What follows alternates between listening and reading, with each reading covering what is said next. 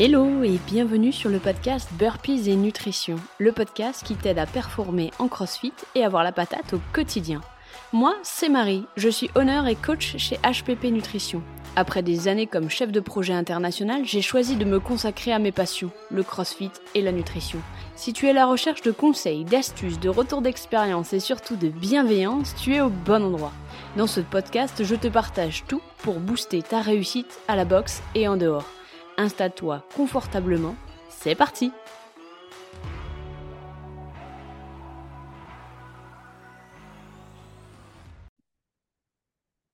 Hello Salut, après ce petit bug de, de connexion.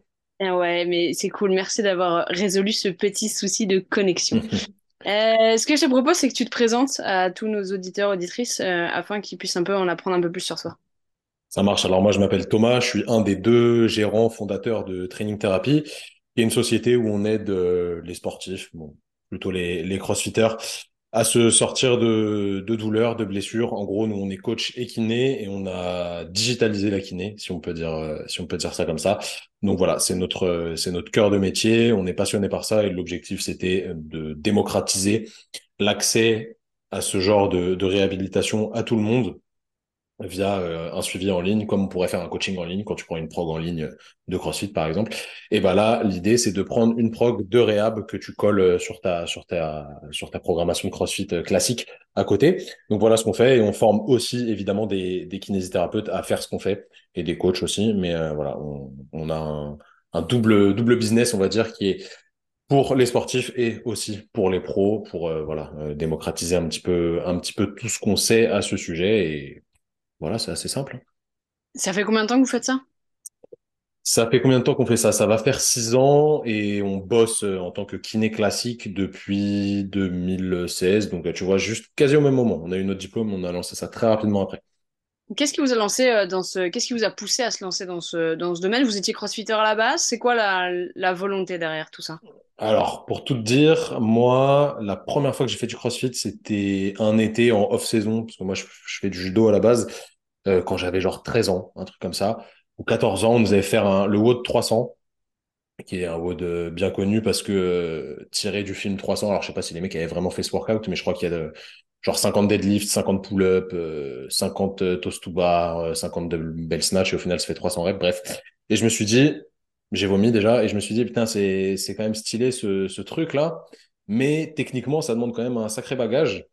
Euh, et ça me plaît bien, cette idée de faire de l'altéro et tout. J'étais jeune, hein. j'étais, j'étais grave jeune, donc 13 ans. Et euh, voilà, j'ai, continué euh, le judo, faire de la prépa à côté euh, classique. Donc euh, développer couché, squat, traction, la base, quoi. Et un jour, je me suis dit, j'ai, dû voir une vidéo de Rich Froning passer. Le CrossFit, c'était pas connu en France encore à l'époque.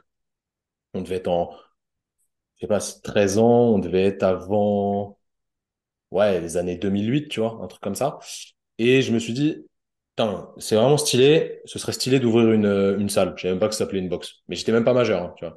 Donc, euh, j'ai appelé un pote qui était coach et je lui ai dit, mec, euh, ce serait trop stylé euh, d'ouvrir une salle, machin moi je peux euh, vas-y je, peux travailler dedans toi tu auras les fonds et tout. Donc on a commencé à chercher des locaux chose complètement improbable. Et au final ça s'est pas fait parce que bon on avait déjà d'une pas les épaules pour le faire euh, pas le bagage à côté pas l'argent etc et j'ai laissé tomber ça mais ça trottait toujours dans un coin de ma tête. Et euh, bon, voilà j'ai continué mes études j'ai fait mes études de kiné etc et un jour je sais plus pourquoi j'ai dû faire une initiation à l'altéro. Et je me suis dit bon ce serait quand même bien que je ponce un peu l'altéro pour être qualitatif sur certains mouvements voilà, sans être euh, non plus le champion de France d'altéro, mais savoir, euh, savoir bien bouger pour enfin tester vraiment le crossfit parce que je me suis toujours dit, enfin, moi j'ai un œil extérieur euh, de biomécanique et tout, donc je sais que c'est un sport qui nécessite quand même une sacrée mobilité et vectrice de performance. je me suis toujours dit, bah, je commencerai quand j'aurai les prérequis, selon moi, hein, de base pour faire du crossfit. Et il s'est avéré qu'au bout d'un moment, la muscu et tout, j'en avais marre et que je commençais à comprendre un petit peu l'altéro, genre en ayant 60 ou 70 kilos au snatch, tu vois, mais je comprenais un peu le truc. Et je me suis dit, bah, vas-y, c'est bon, euh, je vais aller dans une box pour m'entraîner. Et à partir de là, j'ai plus lâché le truc. Et c'était genre quelques mois avant le premier confinement. Et en fait, on a tout de suite accroché. Pendant le confinement, on a vite créé une salle chez moi. Donc, euh, home gym, quoi, pour continuer à s'entraîner. Et puis, euh, voilà, c'est resté. depuis, voilà, c'est quelque chose qu'on pratique toujours avec plaisir. Et vu qu'on pratique quelque chose qu'on aime et qu'en plus, évidemment, comme dans tous les sports, il y a des blessures. Il n'y a pas plus de blessures dans le CrossFit que dans les autres sports, mais il y, en a forcément. Et ben, on a allié un petit peu les deux, euh, notre taf de kiné à notre pratique sportive pour aider bah, les sportifs qui font la, même pratique que nous, quoi. c'est super. Euh, donc j'ai plein de questions maintenant. Euh, ouais, de fait, j'aime bien, j'aime bien les intros un peu longues, comme ça j'arrive à, avoir plein, plein de questions. Là, euh, donc tu épaules les athlètes. C'est quoi la plus, la blessure, disons, la plus fréquente que tu vois passer en tant que les, les, épaules. Les épaules. C'est de toute façon, tu vois, quand on regarde la littérature scientifique, c'est ce qui ressort aussi, mais c'est ce qui ressort aussi dans la pratique. Donc, pour une fois, c'est corrélé et c'est réel. Hein. Tu as épaule numéro 1, dos numéro 2 et genoux qui bataillent un peu avec le, avec le dos. Mais numéro 1, c'est les épaules. Parce que tout simplement, les gens, si, je devais faire un, un débriefing assez rapide, les gens n'ont pas les capacités pour se suspendre très longtemps et enchaîner surtout beaucoup de reps avec de la vitesse sur les épaules ça se travaille, ça s'acquiert, mais la plupart du temps, ils l'ont pas au départ. Et euh, du coup, bah, on met trop de contraintes sur des tissus qui ne sont pas capables de tolérer cette contrainte pour l'instant, avec très peu de renfort à côté. Tu vois, ça, c'est un problème majeur. Les gens font très peu de renfort en vrai. Et du coup, bah, au bout d'un moment, ça fait pas un bon mélange, quoi. Ouais, alors là, tu parles à la, à la championne numéro un de la mobilité des épaules voilà, tu vois, euh, je suis hyper peu mobile des épaules et, euh, et j'ai beau bosser dessus. Enfin, après, je pense que c'est pas mon objectif numéro un de devenir mobile des épaules. Donc, je bosse pas suffisamment dessus, clairement. Euh, pour des gens qui sont aussi peu mobiles que moi, c'est quoi tes premiers conseils? Travailler ta mobilité. ok, tu fais ça comment? En fait, concrètement, tu vois, tu, tu, parles à, quelqu'un qui a un abonnement à la boxe, d'accord? Ouais. Euh, qui va s'entraîner 3-4 fois par semaine, euh, mhm. qui se demande, il n'y a pas forcément de progrès euh, à côté, d'accord, dans la boxe, et qui se mhm. demande comment elle peut ou il peut améliorer sa mobilité d'épaule. alors, je sais qu'il y a des, tu vois, il y a des applis comme GoWood et tout qui vont venir faire des étirements, des, des, des choses, tu vois, que j'ai déjà essayé pendant une année alors de manière non donc franchement, je suis pas un super exemple, mais, euh, mais qu'est-ce que toi, en tant que professionnel, tu pourrais, euh, tu pourrais apporter là? Alors, pour rebondir sur ce que tu viens de dire, moi j'aime bien cette appli dans le concept. Euh, je pense que ça pourrait être plus poussé et en fait, la redondance fait que justement, tu n'es pas assidu jusqu'au bout et du coup, tu n'as pas les gains qui te vendent. Mais c'est pas pour autant que c'est un, un, mauvais truc. Hein. C'est juste que c'est difficile de, de rester impliqué, de le faire, etc. Pour autant, si on le faisait jusqu'au bout, ce, serait pas trop mal. Alors déjà, en fait, je prendrais le problème d'un point de vue organisationnel. Je me demanderais combien de temps la personne peut allouer en plus de ses WOD ou de ses classes, quoi, euh, à travailler sa mobilité. C'est une question qui, est, qui peut paraître bête, mais si tu n'as pas le temps de rajouter 20 minutes par-ci, 20 minutes par-là, bah déjà, si vraiment tu veux te préserver sur le long terme, mieux performer, prendre plus de plaisir, il va falloir faire sauter un WOD et le remplacer par une séance vraiment dédiée à ça. Tu vois. Alors j'ai une question parce que de fait je trouve que c'est super intéressant ton approche parce que tu parles directement du temps alloué, ce qui en fait Bien sûr. parce qu'effectivement si tu n'as pas de temps à allouer à ça, euh, clairement ça va passer à la trappe et ça sera pas ta priorité, ce que, ce que moi j'ai fait hein, grosso modo. Euh, donc la question c'est euh, combien de temps tu dois allouer à ta mobilité par jour ou par semaine? Est-ce que toi, tu as un, minimum à conseiller ou ça dépend de chacun, ça dépend d'où tu pars, ça dépend de où tu veux aller et tout ça? Évidemment, ça, ça dépend de chacun. Si tu es déjà bien mobile, que tu explores toutes tes amplitudes articulaires quasi tous les jours, en te renforçant dedans, etc., en soi, tu n'auras plus besoin, à proprement parler, de travailler ta mobilité dans un but d'en gagner, tu vois, parce que ça va se maintenir avec ce que tu fais à côté. Tu vois ce que je veux dire? Par contre, si tu es archi raide, peu mobile, tout ce que tu veux, il va falloir que ce soit limite ton objectif numéro un, en fait. Que ça passe. C'est une qualité physique, la mobilité. C'est comme la force, c'est comme la vitesse, c'est comme l'endurance, tout ce que tu veux. C'est une qualité physique. Si tu es nul sur les ergos, tu vas faire un cycle, ou je dis un cycle, mais tu vas faire plusieurs années même d'ergo en essayant intelligemment de progresser dessus. Si tu es nul en mobilité, c'est pareil, c'est une qualité physique. Donc tu la planifies et tu la travailles. Et c'est pas juste des étirements. En soi, la, mobilité, il y a trois, euh, trois gros points clés. Premier point clé, la tolérance des tissus mous. Donc, est-ce que tes tissus, euh, ils tolèrent le fait d'être étirés, d'aller dans une amplitude importante? Je prends mon biceps. Est-ce qu'il tolère le fait d'aller en extension ici? S'il le tolère pas, s'il est douloureux, il va m'empêcher d'y aller, il va pas tolérer l'étirement. Deuxièmement, est-ce que tu as le contrôle moteur? Ça veut dire est-ce que ton cerveau est capable de savoir où est ton articulation et comment sont allongés tes tissus dans l'espace? Il y a euh, un exemple que je pourrais te donner, genre tu fais un talon-fesse. Tu fais un talon-fesse, tu prends ta main, tu mets ton, talon contre ta fesse, ça passe. Ça, non, normalement pour la plupart des gens, ça passe.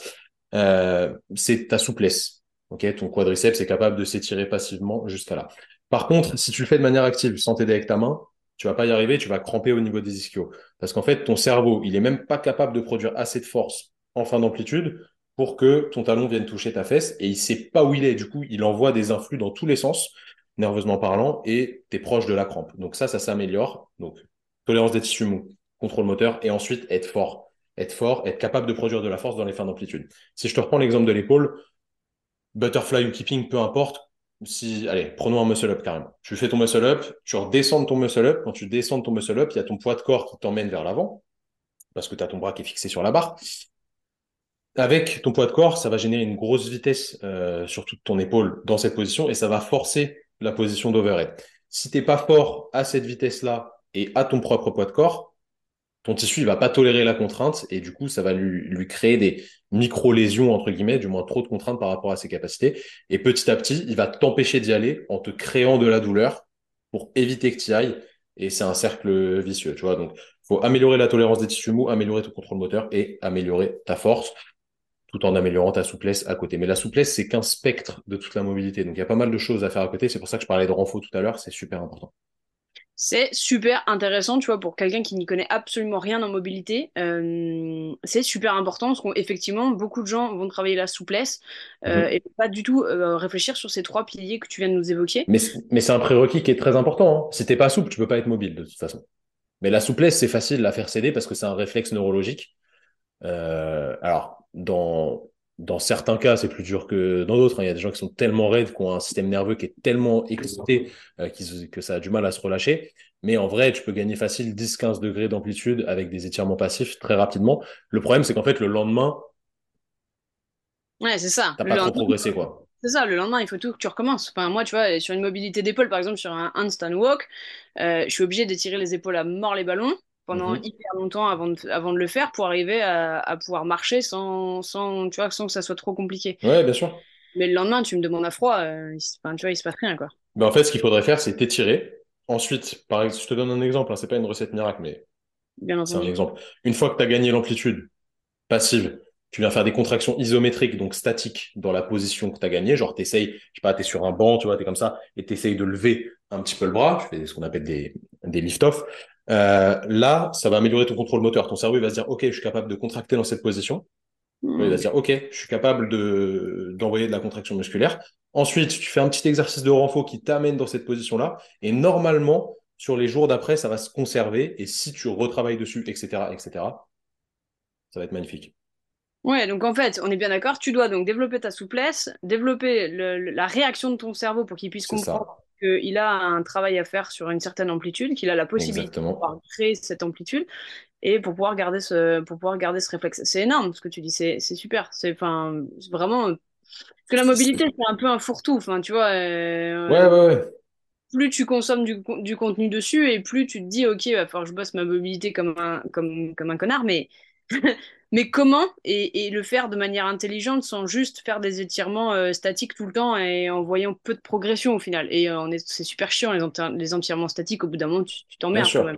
Mais même, même un entraînement de mobilité, tu vois, je, te, je, je, prêche pas ma paroisse, mais on, a une prog de mobilité, nous, qu'on vend, qui est une prog semi-personnalisée où tu peux te tester au départ, voir là où ça pêche euh, dans tes capacités de mouvement et travailler l'articulation clé avec des progressions dessus.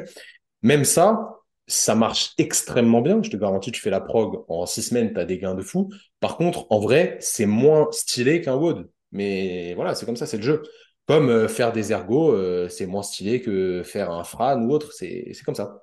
Oui, tu as raison. Il faut aussi, effectivement, là où tu as raison de me corriger un peu, c'est que euh, c'est pas censé être fun, c'est censé être efficace. On est d'accord. On, on, essaie toujours d'allier l'utile à l'agréable, mais malheureusement, des fois, tu vois, si tu veux progresser en squat, faut faire du squat, tout simplement. Donc, euh, c'est pas forcément marrant. faut manger du squat 1000, euh, 1000 séries euh, dans l'année, mais il faut en faire quoi. c'est comme quand tu veux progresser avec tes DU et que tu es obligé d'en faire tous les jours. Exactement. maintenant, je les passe, mais à l'époque, c'était compliqué. je me rappelle m'être dit, OK, c'est bon, ça me gonfle et je les ai bossés. Ah, c'est toujours pénible ça. Il y a pas mal de, pas mal de gens qui galèrent. Il y en a, c'est un peu inné. Et... mais tu sais, quand c'est pas inné, à quel point c'est super frustrant de voir les petits nouveaux y arriver et tu te dis, mais c'est pas possible. C'est clair. C'est mal cette corde qui vient cingler sur ton corps. Euh, euh, oui, donc en gros, tu, tu, donc, toi, tu approches la mobilité comme euh, un axe à part entière, comme si c'était donc une programmation en elle-même. Enfin, c'est une programmation en elle-même. Parce que c'est une qualité physique. Voilà. C'est ça. Donc, en gros, tu viens de parler d'un cycle de six semaines. Grosso modo, tes progs, elles sont sur six semaines ou tu as des progs plus longues ou ça dépend du, du de l'endroit que tu veux travailler. C'est quoi le, le ratio temps, grosso modo? Alors, nous, on a des progs surtout axés sur des douleurs articulaires. Tu vois, on a une prog sur l'épaule, on a une prog sur le genou, on a une prog sur le dos, sur des pathologies qu'on retrouve chez les crossfitters. Ça, c'est des progs qui traitent des douleurs. Okay Donc ça, c'est 12 semaines et on peut doubler les cycles. Donc au final, ça peut faire entre 12 et 24 semaines parce que c'est la réalité des choses. Quand tu mal quelque part, un trouble musculo-squelettique, ça prend environ 12 semaines à partir euh, quand il est bien rééduqué. Donc là-dessus, c'est un petit peu non négociable ce temps, même si en 3-4 semaines, tu as déjà des très gros gains. Mais pour le fixer dans le temps, c'est euh, à peu près 12 semaines. Pour la mobilité, ça dépend vachement de chacun. Il y en a qui vont progresser extrêmement vite. Donc tu prends notre prog de mobilité et en 3 semaines, tu as déjà des gains monstrueux qui se transfèrent très bien dans ton fitness. Ou alors, des fois, il va falloir rester plus de temps dessus. Et d'ailleurs, je, je, conseille de garder une petite routine euh, à vie, entre guillemets, euh, et ça va prendre un peu plus de temps. Mais la mobilité, c'est très difficile aujourd'hui de dire en combien de temps ça fonctionne. Franchement, c'est chaud. Ouais, je comprends. Donc Parce que tu peux toujours aller plus loin, tu vois, déjà. Tu peux, toujours bah faire plus, plus, plus. Oui, non, non on est d'accord. On est super d'accord. Euh, donc là, si je comprends bien, tu as quand même as différencié tes, tes offres euh, avec le côté je suis déjà blessé et le, le, côté je ah avant de me blesser. On est d'accord? Voilà, c'est ça. Ok, très bien. Euh, qu'est-ce que tu conseillerais aux, personnes qui s'entraînent régulièrement, qui font pas forcément d'échauffement ou des échauffements un peu à l'arrache? Ouais, bah on en est tous là. Euh, euh, pour, pour éviter les blessures. C'est quoi ta stratégie, toi, quand tu parles d'éviter les blessures? Il y aujourd'hui, hein, il y a que deux choses qu'on peut, sur lesquelles on peut jouer pour moduler les risques de blessure. C'est la charge d'entraînement, donc à savoir progresser intelligemment, ne pas en faire trop, mais ne pas en faire pas assez non plus tu vois, essayer de bien doser ces semaines avec un pourcentage de volume de charge de travail qui progresse. Mais après, le CrossFit est, euh, comment dire, imprévisible par définition. Donc, des fois, c'est difficile de jauger. Après, quand vous êtes dans une bonne box, que vous avez un bon coach et tout, normalement, il réfléchit bien à tout ça. Donc, de ce côté-là, normalement, il n'y a pas de problème. Donc, premier point, bien gérer sa charge d'entraînement. Deuxième point, être plus fort. Et être plus fort, c'est vraiment développer des niveaux de force plus élevés sur toutes les amplitudes et sur tous les mouvements que vous allez réaliser régulièrement. Donc, en soi, pour moi, c'est les deux axes majeurs de travail. Gérer sa charge d'entraînement, devenir plus fort, vraiment plus fort. Quand tu entends devenir plus fort, on parle de renforcement musculaire, on va parler grosso modo de séances de bodybuilding, musculation, un truc un peu... Euh, de force plutôt, ouais. ouais, ça. Hmm.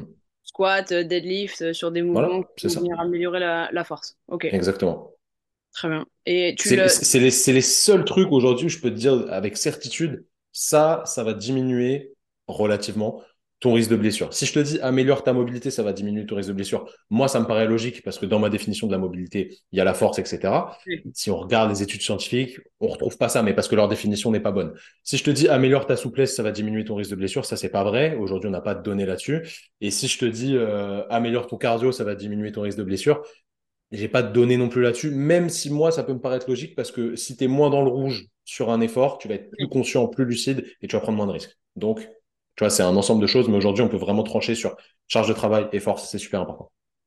Et tu vois, je trouve ça, je trouve ça super intéressant et en même temps, je trouve ça super difficile à implémenter. Euh, c'est pour ça que je, veux bien ton avis sur le sujet. C'est difficile. Bah ouais, c'est difficile parce que euh, il y a certaines box qui sont pas forcément en open gym, donc déjà tu peux pas forcément euh, venir faire ta muscu euh, ou en tout cas ton renfort dans ton coin, donc tu es soumis à la programmation. c'est quoi Est-ce que tu as une solution pour les gens qui qui ont pas accès forcément à, du matos ou à, ou à quelque chose? Comment ils peuvent faire chez, eux par exemple? Moi, tu vois, j'ai un home gym, comment je fais chez moi? Alors j'ai suffisamment de poids, hein, mais tu vois quelqu'un qui aurait pas suffisamment de matos.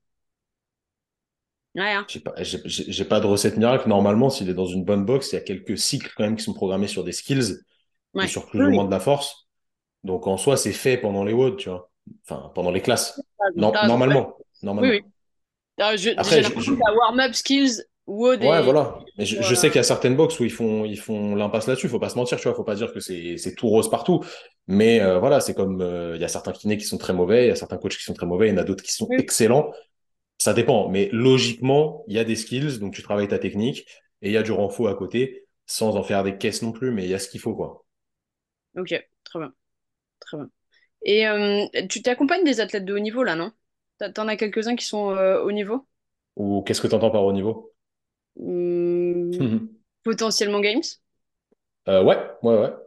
Alors après, avec avec eux, on bosse toujours par intermittence parce qu'ils ont ouais, tellement de choses à faire que, euh, au final, on les autonomise pas mal, on leur donne des tips, etc. Et dès que ça va pas, on refait un point et on recheck des trucs. C'est pas un suivi non-stop, mais oui, oui, bah, je te prends euh, là euh, sur les sur les games qui vont arriver, enfin sur les demi qui vont arriver à l'heure où on parle. Il y a Manon Angonese euh, qui est, euh, qui est belge. Qui y a d'autres? Bah, il y a notre, notre notre collègue Anne-Laure qui est qualifiée pour les games pour coup pour le coup en, en adaptive. Euh, putain, j'oublie du monde, mais euh, il y en a. Eh ben, tant mieux, parce que ma question, c'est ça. Quelle est la différence? Euh, parce que souvent, en CrossFit, on voit des gens qui s'entraînent comme, alors pas comme des athlètes au niveau, mais qui ont cette, cette hargne comme si c'était des athlètes au niveau. C'est quoi la différence entre, pour la mobilité entre un athlète de haut niveau et, euh, et un athlète du quotidien, dans la, dans le Dans le protocole, CrossFit?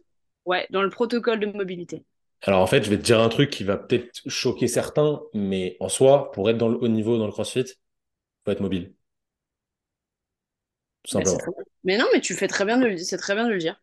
Euh, ouais, c'est un, c'est un trait qui est, qui est commun chez eux. Ils sont pas tous, tu vois, mais 90%, ils ont une excellente mobilité. Tu vois, si tu prends les games de, de l'année dernière, je crois, à un moment, il y avait des, un wood avec des dumbbell squat snatch à 40 pour les mecs et 27,5 ou 30 pour les meufs. Et en vrai, c'est absolument pas un problème pour eux.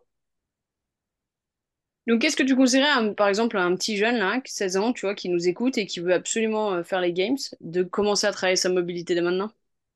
Bah ouais, s'il est pas mobile, ouais, carrément. C'est une part tellement importante dans, dans toute la, j'allais dire en haltéro, mais en gym aussi. Donc, euh, ouais, carrément, ouais. Ok, cool. Euh, toi, ton approche sur la mobilité, euh, j'ai l'impression que tu as démocratisé cette, euh, cette, cette pratique avec, euh, avec ton, ton collègue et je trouve ça génial. Je trouve que votre Instagram est rempli de conseils et de, et de tutos et tout. Donc ça, franchement, super, super boulot, les gars.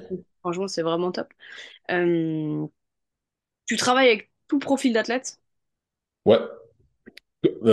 La, la condition sine qua non, c'est d'être motivé, c'est tout. Et est-ce que tu travailles avec les non-athlètes aussi? Ouais, bien sûr. Bien sûr. Ouais, C'est je plus doute. rare, hein. C'est c'est- Ouais. plus rare. euh, enfin, tu tu t'en doutes parce qu'on a quand même une communication qui est axée sur le sport. Mais il y a des gens qui nous contactent en prévision de s'inscrire à un sport euh, X ou Y. Et ils se disent, vas-y, il faut que je me remette en forme. Ils ont l'air qualifiés pour ça et il n'y a pas de problème. Nous, on, on travaille plus au cabinet, mais on a travaillé au cabinet pendant, pendant 6 ans non-stop. Et on accompagnait des gens de 12 ans à 90 ans, tu vois. Donc, euh, oui, évidemment. Euh, toi, petite parenthèse sur la nutrition, euh, toi, comment tu abordes la nutrition dans ton quotidien? Personnel, Ouais, c'est une part extrêmement importante parce que pour moi, c'est un des trois piliers de la récupération. Donc euh, voilà, c'est c'est extrêmement important pour moi. Je fais, je vais pas dire très attention parce que quand tu dis très attention, les gens ils disent que t'es un ouf, ouais, mais je fais quand même attention. Après, moi, j'ai des antécédents qui sont particuliers. Tu vois, j'ai commencé les sports de combat à 4 ans. Donc catégorie de poids, tu fais des régimes euh, de fou quand t'es petit, t'es pas accompagné hein, euh, quand t'es dans, quand t'es pas très haut niveau. Donc forcément, après ça dérègle entre guillemets euh, certaines choses. Des règles, ça veut, rien dire. Mais euh, voilà, c'est c'est quand même euh, c'est quand même important pour moi. Euh, je voulais voir avec toi, euh, une fois qu'un athlète est blessé, tu vois, là par exemple, j'ai un athlète en particulier, euh, d'ailleurs je, je lui dédicace cet épisode, c'est un peu lui qui l'a demandé en- entre autres, il a la cheville il fait du, kiné. Mais il voulait savoir, et, moi aussi je suis curieuse, et je pense que beaucoup de personnes qui nous écoutent sont curieuses de savoir comment aborder la question de je suis blessé mais je veux continuer à m'entraîner. Alors, première chose à faire, c'est faire le point sur ce que tu ne peux plus faire, ou du moins ce qui est potentiellement néfaste entre guillemets pour ta guérison. Et la Ok, plupart du temps, quand tu listes ça, tu te rends compte qu'il n'y a pas grand-chose que tu ne peux plus faire en vrai. Donc tout le reste, il faut le maintenir, voire l'optimiser. Euh, après, si je te, je te prends un truc extrême, tu te fais, euh, tu te fais les croisés. Tu te fais les croisés, tu décides de te faire opérer. Il y a un temps de latence entre la blessure et l'opération, évidemment, logique. Pendant ce temps-là, il y a des choses que tu vas pas pouvoir faire parce que ton genou va être gonflé. Tout ce qui est latéralité, ça va pas être ouf parce que tu vas pas te sentir stable, tu vas te sentir pas bien, etc. Mais tu peux toujours bosser ton cardio, genre tu peux faire du ski erg. Normalement, tu peux encore faire du bike. Après l'opération, pendant un certain temps, tu pourras pas faire de bike parce que tu n'auras pas euh, la flexion qu'il faut. Euh, tu peux renforcer ton haut du corps sans aucun problème. Moi, j'ai eu des clients qui faisaient du handstand walk avec la telle de Zimmer, tu vois. Donc, euh, franchement, tu peux tout faire. Sur le haut du corps, il y a, zéro raison de, se déconditionner. Et il y a un truc qui est intéressant, c'est le, cross-arm effect, on va, appeler ça comme ça. Quand tu travailles le membre opposé à la lésion, c'est pas magique non plus. Faut pas se dire que c'est un truc exceptionnel où tu vas pas perdre du tout, mais tu travailles le membre latéral à la lésion, il va y avoir des bons transferts au niveau de ton cerveau et du coup, ça va moins se déconditionner sur le membre qui peut pas travailler. Donc en vrai, il faut surtout réfléchir en termes de qu'est-ce que je ne peux pas faire. Tu listes les points que tu peux pas faire, bah tu dis comment je pourrais les moduler peut-être. Voilà, genre euh, changer euh, deux trois trucs qui me permettent de faire avec peut-être moins d'intensité, moins d'amplitude, etc. Et tout le reste, tu continues. Mais il faut pas se dire ouais vas-y bah c'est foutu, j'arrête parce que c'est rarement le cas en vrai. Ok, donc toi tu conseilles quand même de pas faire, euh, enfin de pas de pas te décourager sur le sujet, de faire un état des lieux, de savoir les mouvements que tu peux pas faire et en gros continuer et, focaliser sur les mouvements que tu peux faire. C'est ça. En plus, ça va optimiser ta guérison parce que tu vas bouger, euh, tu vas sécréter plein d'hormones, etc. Donc ça va optimiser la guérison. Ok, parce que tu vois, j'ai quand même pas mal d'athlètes qui se, se, blessent et en gros c'est difficile, en particulier quand ils sont blessés au niveau du dos ou, de la, ou des mains. tu sens que c'est compliqué. Les, mains, c'est un petit peu plus chiant. Après, euh, bon, c'est un peu plus rare. Normalement, les, blessures au poignet, euh, ça, c'est un vrai problème de mobilité la plupart du temps. C'est qu'on force sur une amplitude qu'on n'a pas et sur une articulation qui est facilement déformable avec de la contrainte. Tu vois, si tu mets beaucoup de charge dessus, bah, ça va plier hein, en soi. Et le dos, le dos, c'est un problème de gestion de la charge souvent. Et normalement, ce qui est bien sur un dos, c'est que quand on est intelligent et qu'on suit une prog intelligente de réhab, ça guérit très vite, beaucoup plus vite qu'une épaule. D'accord, ok. tu vois, je me suis blessé au coude. J'ai eu un tennis elbow là il y a trois ans maintenant. Et, euh, et clairement, à cause d'une mobilité donc de l'épaule pour Ave, hein, on est bien d'accord sur le, on est bien d'accord sur le sujet. Euh, mais c'est vrai que ça a été difficile euh, puisque là, tu, je pouvais plus du tout l'utiliser. Tu vois, je pouvais même pas, je pouvais même pas prendre une tasse ou quoi que mmh. C'était terminé. Donc il a fallu que je, trouve d'autres options. Donc effectivement, j'ai bossé sur le bas du corps. Euh, je faisais de l'éco-bike, tu vois, sans, sans, les bras. Donc, je suis devenue une, une machine de l'éco-bike au niveau des jambes. Mais, c'est vrai que des fois, c'est vrai en fait, parce qu'au final, quand tu te blesses, généralement, tu optimises ton fitness sur autre chose. Et c'était jamais que négatif. Si tu t'es pas découragé et que t'as pas arrêté genre d'aller à la salle, tu vois. Ouais, je suis d'accord avec toi. C'est super important. Euh, à, ton, à ton sens, euh, quelles sont les, les, trois choses qu'un athlète peut, faire pour prendre soin de sa mobilité et de sa santé Au quotidien, un truc, euh, tu vois, facile et pas qui prend pas 8 plombes. Bonne question sa mobilité et sa santé, déjà, je vais te dire un truc qui va rejoindre toi, tout ce que tu fais, bien manger, premièrement, hein, parce que ça, ça, va, ça va jouer sur la santé articulaire. C'est important. Euh, ça peut paraître ridicule, mais c'est vraiment important. Deuxièmement, s'échauffer un minimum. Parce qu'en fait, c'est pas pour, euh, pour l'intérêt d'échauffement, parce qu'il y a des gens qui performent très bien sans, échauffement. C'est juste qu'instaurer une routine d'échauffement, ça va vous forcer en soi à faire quelques exercices de mobilité, entre guillemets. Et vu que vous allez mettre du volume dessus, à les répéter régulièrement de séance en séance, ça va sur le long terme vous faire gagner. Donc euh, ça, ça pour moi c'est important. Réaliser des mouvements d'amplitude complète. Et ce seraient mes, mes trois points clés. Super. Franchement, c'est des super points clés à mettre tout de suite en pratique. Euh, tout de suite en pratique. Euh, donc, on récapitule un peu. Toi, tu as des progrès qui permettent justement aux athlètes soit de ne pas se blesser, soit de gérer une fois qu'ils sont blessés. On est, d'accord sur Exactement.